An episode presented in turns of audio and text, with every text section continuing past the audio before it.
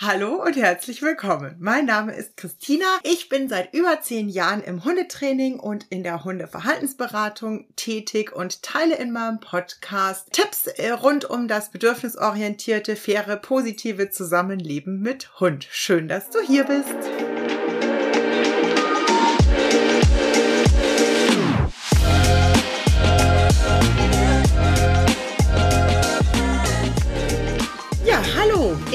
Der heutigen Folge wird sich alles ein bisschen um das Thema Entspannungszone, entspannter Hund indoor zu Hause.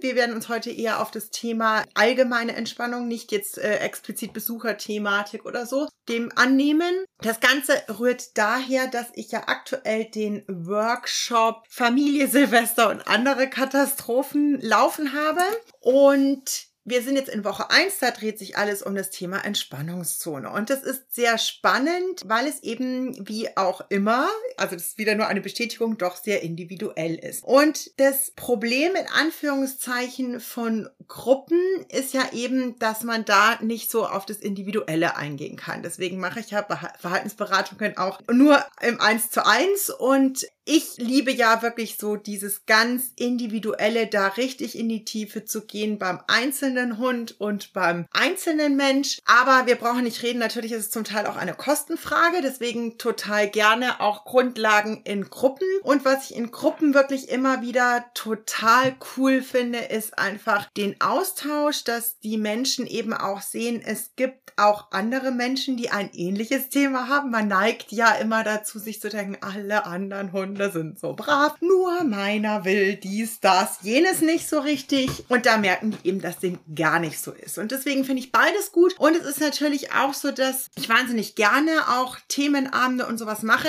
weil man eine allgemeine Wissensbasis schaffen kann. Ja, das finde ich auch total wichtig, weil es gibt Dinge, die ja meistens gut funktionieren bei den meisten Hunden, aber es ist eben nicht individuell und da muss man immer ein bisschen drauf gucken. Das ist dann häufig Timing, was da vielleicht noch nicht ganz so stimmt oder dass einfach die Maßnahme für den Hund in der Situation gar nicht so ganz ideal ist und dass es da noch was Besseres gibt. Wir werden jetzt aber auch noch ein bisschen konkreter. Das ist jetzt alles gerade noch so ein bisschen schwammig. Wie gesagt, wir tauchen heute ein bisschen in das Thema Entspannungszone ein, weil das die ganze Woche jetzt mich begleitet hat und ich dazu noch ein bisschen was sagen wollte. Für alle, jetzt aber noch gar nicht wissen, was ist denn überhaupt eine Entspannungszone für den Hund. Bei der Entspannungszone geht es tatsächlich darum, dass man einen Ort schafft, in den der Hund sich jederzeit zurückziehen kann, der besonders positiv aufgeladen wird für den Hund, damit er so eine ganz eigenständige Stressstrategie lernen darf. Die kann dann greifen, wenn zum Beispiel Besuch da ist, die den Hund stresst. Aber es kann auch einfach mal sein, dass zum Beispiel ein Gewitter ist oder so, dass er nochmal so einen Special Safe Place hat hat. Selbstverständlich ist unser Ziel immer, dass der Hund sich im gesamten Haushalt, also im, in der gesamten Wohnung oder dem gesamten Haus, je nachdem, wie ihr wohnt, äh, sich extrem wohlfühlt. Aber manchmal braucht es eben noch so einen Special Place, der besonders gehypt wird. Macht zum Beispiel auch bei Familien mit kleinen Kindern total Sinn, weil man da eben auch den Kindern beibringen kann. Also wenn der Hund sich dorthin zurückzieht, dann wird er nicht angefasst und dann lässt man den zufrieden, damit der Hund da zum Beispiel auch seine Auszeiten hat. Also die sind ganz vielfältig einsetzbar. Und ideal wäre es immer, wenn die Entspannungszone auch verschiedene Untergründe zum Beispiel hat. Also, dass man hat, sagt, der Hund kann eine Höhle zum Rückzug haben. Auch hier ist es wieder, wir müssen hingucken. Es gibt Hunde, die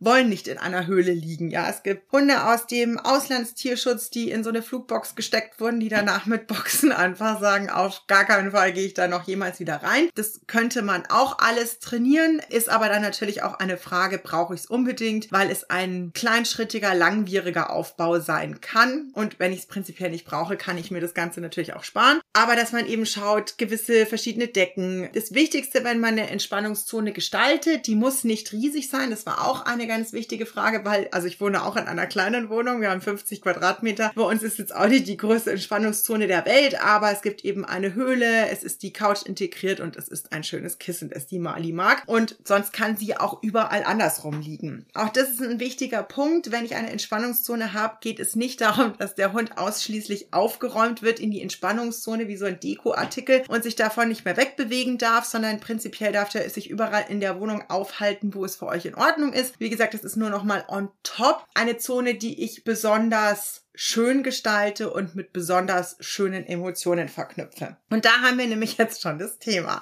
Das ist dann, also meistens geht es eben ganz gut über Futter, dass man sagt, der Hund kriegt da Kaustangen serviert, der kriegt da Lickimat serviert. Wenn der Hund gerne Körperkontakt hat, kann man eben auch mal situativ sagen, ich sitze mit dem da drin und biete Körperkontakt an. Das ist der Unterschied, dass ich nicht an dem Hund rumtatsche jedes Mal, wenn ich vorbeilaufe. Das ist jetzt so negativ gesagt. Ich glaube, ihr wisst aber, was ich meine, sondern sondern dass ich eben anbiete, ich sitze zum Beispiel mit auf dem Kissen, ein bisschen in Abstand und wenn der Hund andocken möchte, dann könnte er das zum Beispiel. Und das Wichtigste ist, dass ich mir A, wirklich Gedanken mache, wie liegt mein Hund denn gerne? Also welche Informationen gibt mir mein Hund? Wo liegt der von sich aus schon gerne entspannt in der Gegend rum? Und das solltet ihr so ein bisschen schauen. Das heißt, bei Hunden, wo ich merke, dass die immer der Sonne hinterher wandern in der Wohnung, ja, wenn da Sonneneinstrahlung ist und dann am liebsten einfach in diesem Sonnenstrahl liegen. Es ist ja für mich eine total gute Information, dass mein Hund gerne warm liegt. Das heißt, ich sollte dann ein wirklich kuscheliges Kissen. Es gibt ja auch diese, wie so Schlafsäcke, wo die so reinkriechen können. Es gibt diese Flocken, wo die sich so einmümmeln können. Ich habe es jetzt aktuell in der Verhaltensberatung in einem 1 zu 1. Da haben wir, also die haben das so schön gemacht, die haben einen Tipp Tippi gekauft. Es ist richtig mit einem wahnsinnig tollen Kissen da drin. Und wir haben zum Start auch noch angefangen, das dann immer mit einer Rotlichtlampe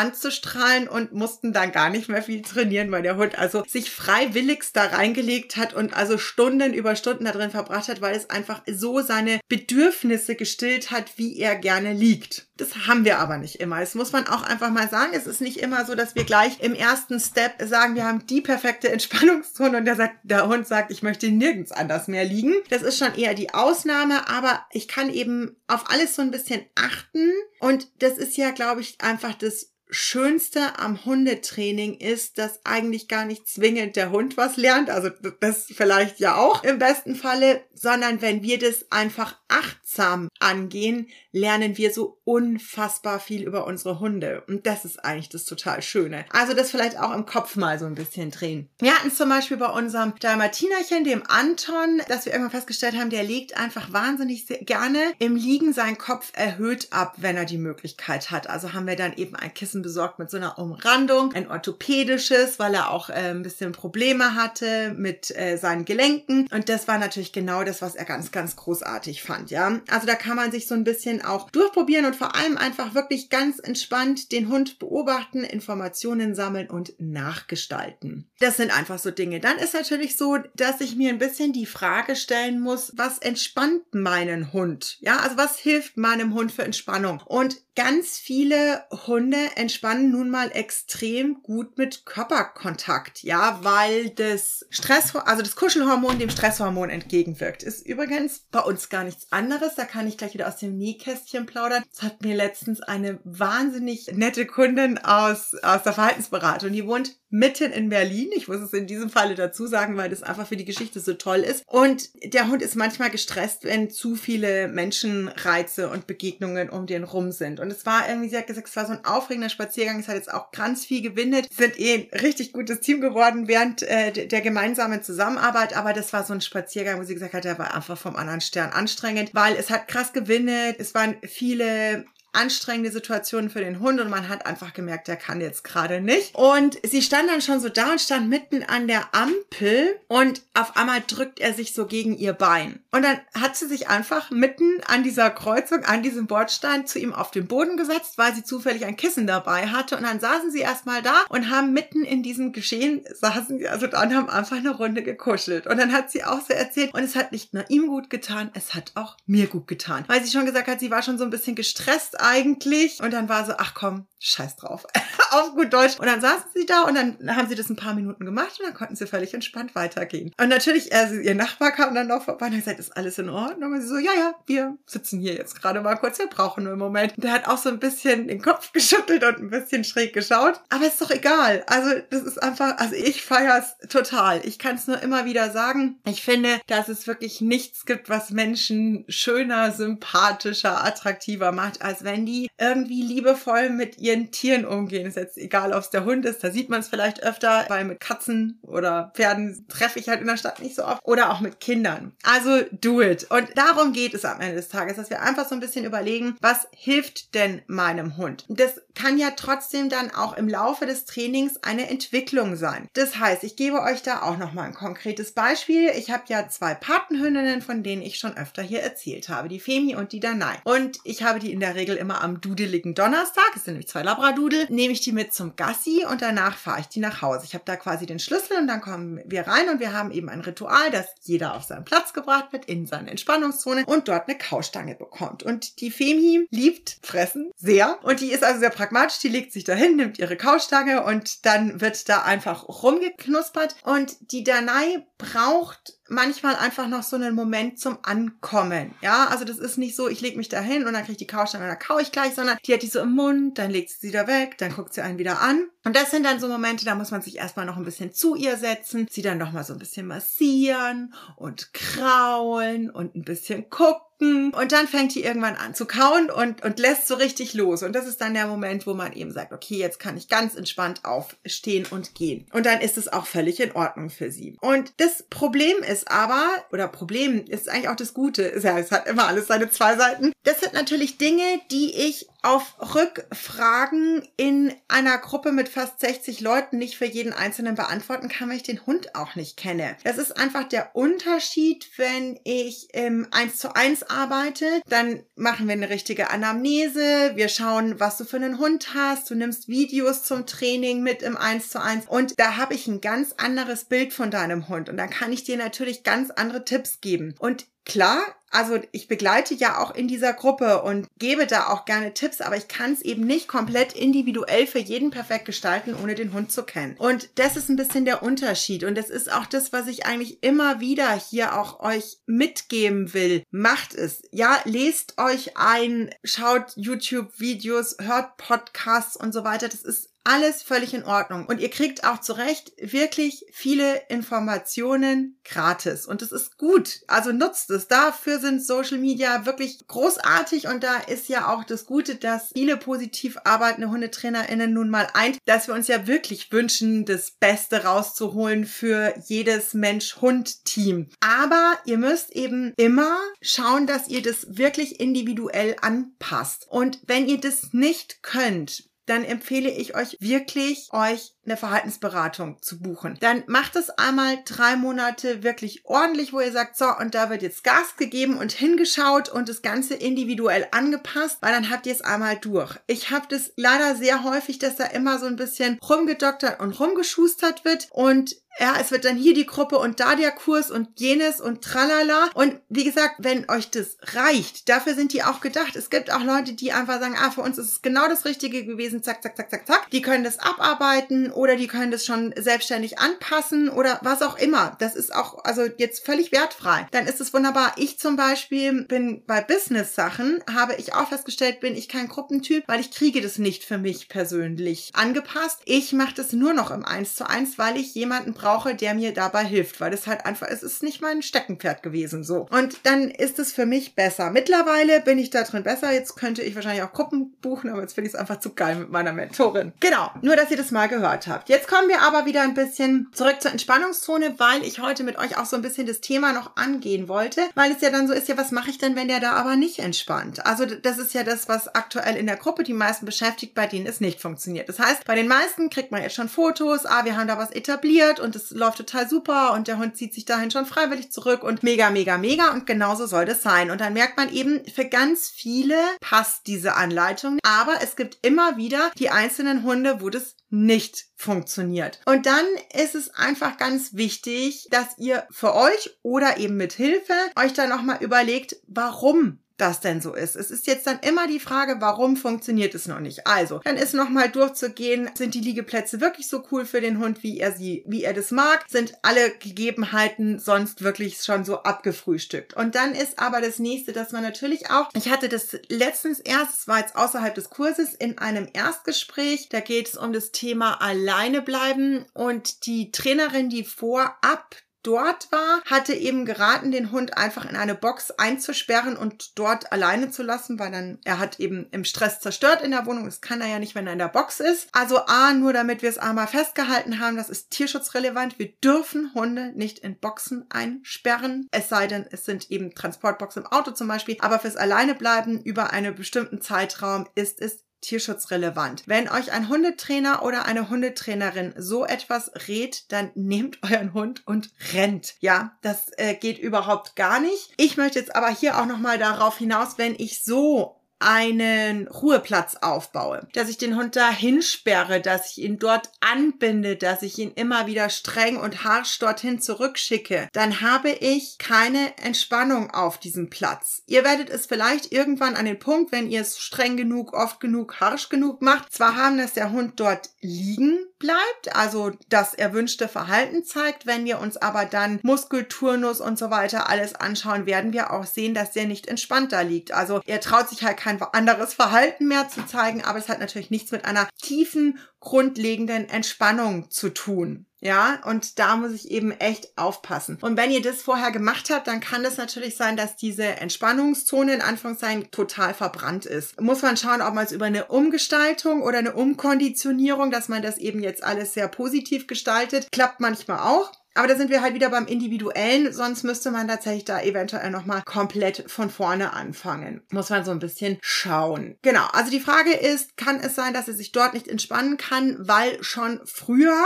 aus Unwissenheit, weil man auf jemanden gehört hat, der da einem ungute Tipps gegeben hat, weil man das einfach falsch aufgebaut hat. Dann ist ein ganz wichtiges Thema, was ich auch immer und immer und immer und immer wieder sagen werde, ist, ist euer Hund gesund? Ich hatte es letztens, glaube ich, in der Masterclass kam nämlich auch die Frage, oder war das ist ja auch völlig wurscht, also irgendwo kam jedenfalls die Frage, dass der Hund eben überhaupt nicht über mehrere Minuten an einem Platz liegt, sondern ständig den Ort wechselt. Und auch da ist es immer so, wenn ich den Hund nicht kenne, kann ich sagen, ich kann es nur ins Blaue raten, aber für mich ist das das erste, wo es einfach hochschrillt, hat der Schmerzen. Für mich klingt es so, wenn die, also prinzipiell sind Hunde Platzwechsler. Nur, dass ihr das gehört habt, ist völlig normal, dass sie mal aufstehen, sich drehen, den Platz wechseln, sich irgendwo anders hinknallen. Deswegen sollen die ja auch nicht super aufgeräumt sein in der Entspannungszone, sondern sich da bewegen können, haben aber vielleicht verschiedene Untergründe zur Verfügung, dass sie sich möglichst eben dort aufhalten möchten. Aber wenn sich das natürlich in einem so krassen Rahmen bewegt, dass wir nur von ein paar Minuten Liegezeit sprechen, dann bin ich da sehr hellhörig. Und dann hat sie gleich geschrieben, oh ja, wir haben definitiv ein Schmerzthema. Und dann brauchen wir natürlich nicht reden, das wissen wir alle, wenn wir Schmerzen haben, ist Entspannung ganz weit weg von uns. Und dann geht es natürlich wirklich darum, dass ihr unbedingt die körperliche Ursache als allererstes bereinigt, quasi in Anführungszeichen. Und dann ist aber natürlich auch nochmal, dass wir, wenn ihr allgemein einen Hund habt, und es sind ja die, mit denen ich meistens im 1 zu 1 arbeite, sind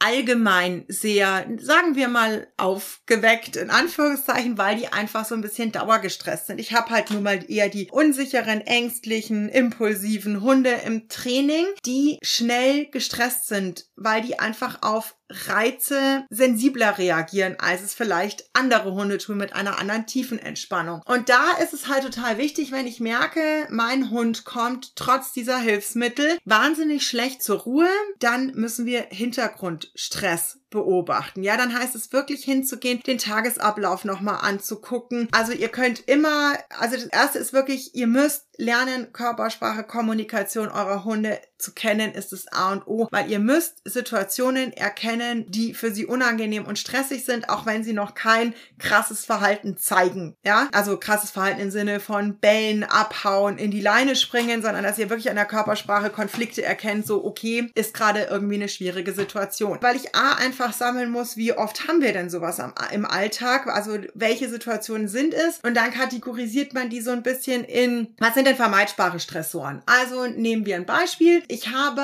einen Hund, wenn wir da also wir, verlassen unser Haus und gehen links die Gassi-Runde, da kommt ein Gartenzaun, da haben wir einen Hund, der brettert immer bellend an den Gartenzaun. Das erschreckt meinen Hund jedes Mal zu Tode und ist schon krasser Stressor. Dann ist es ein aktuell vermeidbarer Stressor, weil dann geht ihr einfach rechts rum und geht andere Runden, so dass ihr auch von rechts quasi wieder zurückkommt und lasst das aktuell, weil das nicht wichtig ist. Das darf man trotzdem und sollte man auch irgendwann trainieren und irgendwie sagen, wir üben da auch cool dran vorbeizukommen, aber das ist dann nicht explizit jetzt das Allerwichtigste, weil es gibt vielleicht auch noch unvermeidbare Stressoren, wie mein Hund fährt überhaupt gar nicht gerne Auto, aber keine Ahnung, wir, ich muss den halt mit ins Büro nehmen, weil wir dürfen nicht mehr so oft Homeoffice machen, wir müssen jetzt zweimal in der Woche Auto fahren oder so. Dann wäre immer noch wünschenswert, dass ihr vielleicht auch eher sagt, wir fahren aktuell gar nicht Auto, weil wir das Stück für Stück trainieren und ich kümmere mich jetzt erstmal um eine Betreuung, bibabub. Da gibt es auch noch, ihr hört, Möglichkeiten über Möglichkeiten, deswegen ist es ja immer so individuell. Aber sonst ist es eben so, dass man sagt, ich muss vielleicht meinem Hund manchmal einer stressigen Situation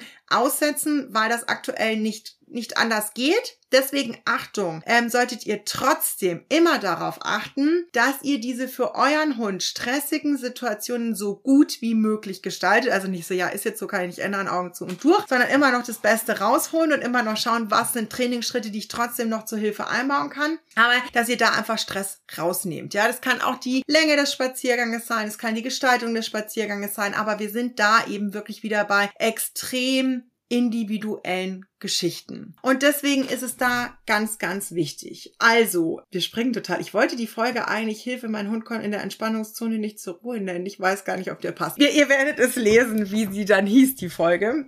Also, worauf ich raus wollte, und ich glaube, das Endresümee ist wirklich so ein bisschen, informiert euch total gerne. Macht Dinge mit, die euch interessieren, passt aber alle Tipps immer individuell an, trainiert nicht eine Milliarde Sachen gleichzeitig, setzt Prioritäten, denkt da wieder so ein bisschen auch an die Stressorenliste. Die Dinge, die unvermeidbar sind und für euren Hund und meistens dann ja auch im gleichen Atemzug für euch anstrengend sind, die müssen an, an der Prio ganz, ganz, ganz nach oben. Ja, die, die müssen als erstes angegangen werden. Und die Basis von allem ist nun mal, dass der Hund erstmal grundlegend entspannen kann. Und deswegen starte ich immer mit sowas im Training. Ja, also dass man immer sagt, wir schauen erstmal, dass wir eine gute Entspannungszone, wir schauen, auf welche Ruhezeiten kommen wir, wie können wir ihn da noch unterstützen. Aber gleichzeitig kann das eben auch heißen, dass ich in meinem Alltag nochmal drüber schauen muss, ob ich auch hier Veränderungen vornehmen muss, damit mein Hund sich dort überhaupt entspannen kann. Ja,